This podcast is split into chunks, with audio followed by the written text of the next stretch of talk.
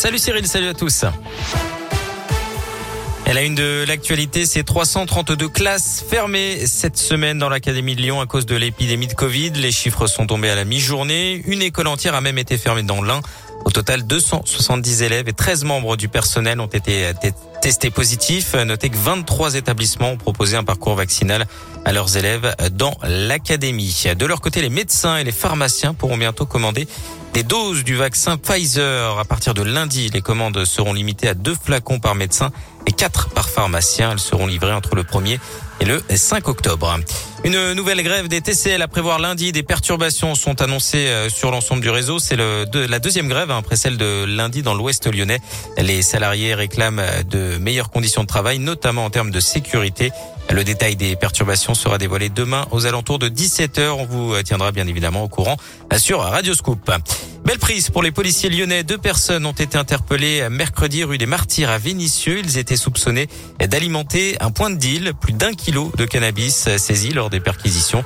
Les deux hommes de 19 et 20 ans seront jugés demain en comparution immédiate. Le ministre de l'Intérieur en Isère aujourd'hui, moins d'une semaine après le crash d'un hélicoptère de la sécurité civile à Villard-de-Lans, près de Grenoble. Gérald Darmanin a rendu hommage aux mécaniciens décédés, une cérémonie durant laquelle la victime a reçu la Légion d'honneur à titre posthume. Dans le reste de l'actualité, Salah Abdeslam renvoyé aujourd'hui devant les assises de Bruxelles. C'est dans le cadre des attentats qui avaient fait 32 euh, morts en mars 2016 dans la capitale belge.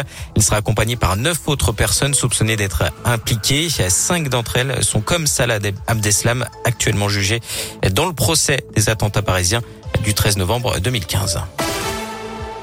J-1 avant les journées européennes du patrimoine de jour pour plonger dans l'histoire de la région à travers la visite de monuments pour la plupart gratuite. On vous a mis une carte interactive hein, sur radioscoop.com avec notre sélection des activités à faire dans la région.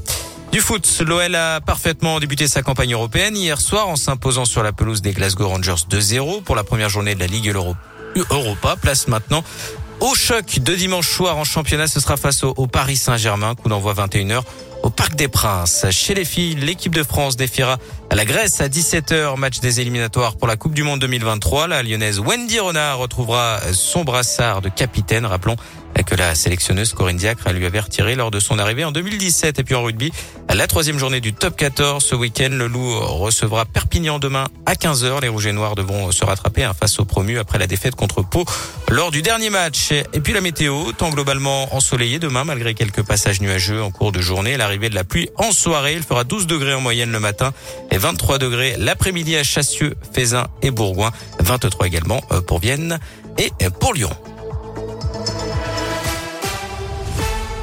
Merci.